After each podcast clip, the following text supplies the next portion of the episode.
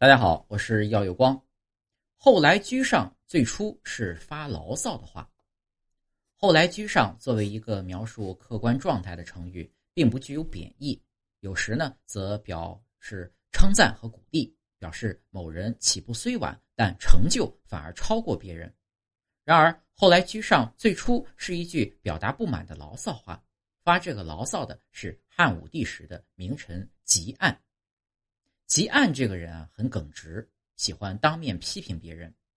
汉武帝对匈奴作战取得数次胜利，越来越宠幸支持他北伐匈奴的公孙弘、张汤。二人呢，地位不断上升。最后啊，公孙弘当了丞相，被封为侯；张汤呢，也当了御史大夫。甚至最早和汲黯同朝时的丞相的属官小吏，都有和汲黯同列，甚至超过他的。汲黯因反对对匈奴用兵，遭到汉武帝日益轻视，在老位置上原地打转，多种因素纠合在一起，汲黯心生怨念。于是他对汉武帝说：“陛下您用人就像堆柴火堆一样，后来者居上。”